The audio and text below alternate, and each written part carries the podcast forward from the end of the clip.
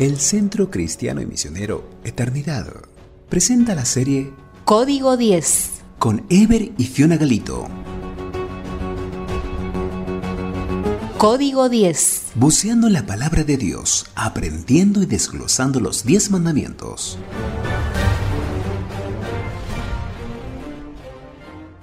Buenos días, esperamos que tengan una bendecida mañana.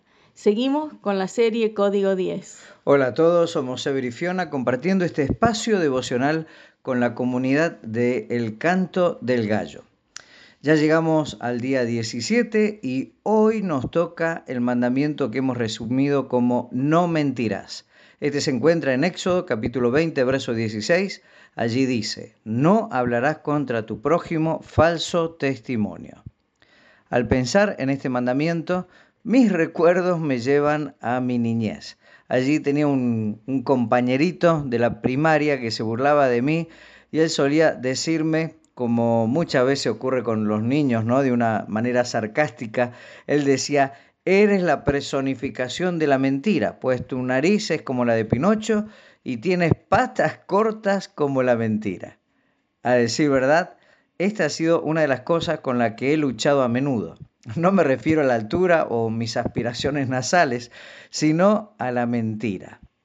En una forma amplia, el noveno mandamiento es no digas mentiras. La mentira es uno de los mandamientos que quebrantamos con más frecuencia. Este mandamiento, junto al octavo y décimo, no son castigados con la muerte en el régimen legal de Moisés, pero no significa que sea algo menor. No hay legislación directa, pero la mano de Dios ejecutó a algunos que transgredieron los tres. El ejemplo del Antiguo Testamento es Acán. Su historia está en Josué 7, donde se describen los tres pecados, robo, mentira y codicia. Y en el Nuevo Testamento lo vemos ilustrado en Ananías y Zafira, cuya historia se encuentra en Hechos 5. Allí vemos cómo la mentira, codicia y robo llenaron sus corazones y terminaron muriendo ambos. Muchas veces la mentira es ese trillizo que trabaja como vocero de sus dos compinches, el robo y la codicia, tratando de explicar lo inexplicable. Nos preguntamos, ¿cuál es el tamaño de la verdad? ¿Podemos cambiar la realidad? Todos estamos de acuerdo que la verdad es solo una, pero podemos cambiar su tamaño. ¿Cómo? Cuando exageramos o minimizamos la realidad. Un par de ejemplos, bueno, allí en 1 Samuel 18.7 se nos relata eh, un jingle de moda en tiempos de David. Allí las doncellas cantaban, Saúl hirió a sus miles y David a sus diez miles. Sin duda esto era exagerado, pero fue un eslogan que logró desestabilizar a Saúl despertando la envidia y los celos. Y en el otro extremo está la minimización. En números 13, versículo 31 al 33, encontramos el informe de los espías, espías que habían ido a la tierra prometida. Ellos decían que se veían a sí mismos como langostas al lado de los gigantes de Canaán. Esa visión mentirosa que les minimizaba exageradamente, terminó siendo la causa que impidió que el pueblo ingresara a Canaán y les llevara 40 años volver al mismo lugar. Podemos cambiar no solo el tamaño, sino también su color. Y podemos llamar eh, incluso mentiras piadosas o mentiras blancas. Pero como un escritor sabiamente expresó, la mentira blanca deja una marca negra en el alma. No podemos cambiar las consecuencias de la mentira. Juan el Bautista pasó el detector, no de mentiras, sino de verdades. Él se vestía de pelo de camello, pero no tenía pelos en la lengua. Tenía un cinto de cuero que ceñía su cuerpo y el cinto de la verdad que sujetaba su armadura espiritual. Este hombre tuvo la oportunidad de pasar como si fuera el Mesías, pero no sucumbió ante la tentación y la codicia de aceptar un lugar que no le correspondía. Negó ser el Cristo, dijo simplemente la verdad. yo soy la voz de uno que clama en el desierto. Él exaltó a Jesucristo dando testimonio de que Él era el Mesías.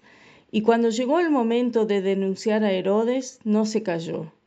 Directamente le dijo, eres un adúltero.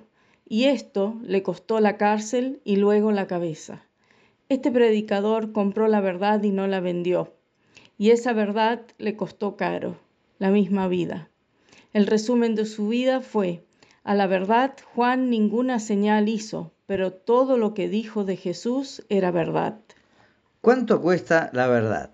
A Juan el Bautista le costó la cabeza, a Esteban las piedras que le llevaron a la muerte, a Juan el destierro y a Jesús la cruz.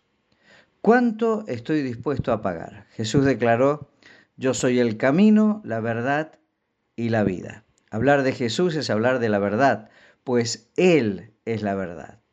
¿Cuánto está Cristo en nuestros labios? ¿Cuánto hablamos a otros de Él? Hoy habrá oportunidades para hablar la verdad de Dios en amor. Recuerda, compra la verdad y no la vendas. Amén. Hasta mañana. Amén.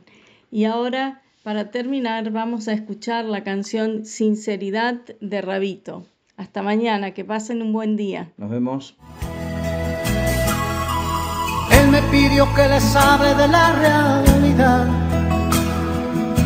Está viendo que su pueblo se va se va por caminos que no traen más que problemas y hacen que su corazón se llene de pena. Él dejó sus mandamientos para cumplir el predico del amor antes de morir. Él entregó su vida por nuestras culpas. Ya es hora que digamos, Señor, disculpa, sinceridad. Dios está pidiendo a su pueblo que tenga sinceridad. Eso es lo que hace la diferencia entre el bien y el mal. Y está esperando que se arrepientan de sus maldades. Palabra pequeña que tiene gran peso en la eternidad. Si no la vivimos, de nada nos sirve orar y orar. Sinceridad, sinceridad.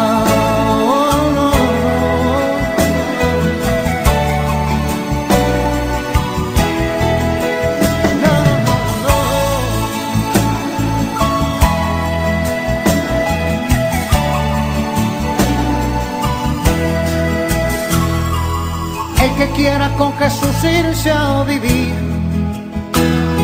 Más vale que tenga oídos para oír. Es que el cielo no se gana por fortuna. El Señor nos pide todas o ninguna. Hoy es el día en que tú puedes cambiar. Deja ya de lado todo lo que te hace mal Ábrele tu corazón sinceramente, oh sí, y arregla con él tus cuentas frente a frente. Sinceridad, Dios está pidiendo a su pueblo que tenga sinceridad. Esto es lo que hace la diferencia entre el bien y el mal. Y está esperando que se arrepientan de sus maldades. sinceridad palabra pequeña que tiene gran peso en la eternidad. Si no la vivimos de nada nos sirve orar y orar. Sinceridad, sinceridad, oh, no, no, no. sinceridad.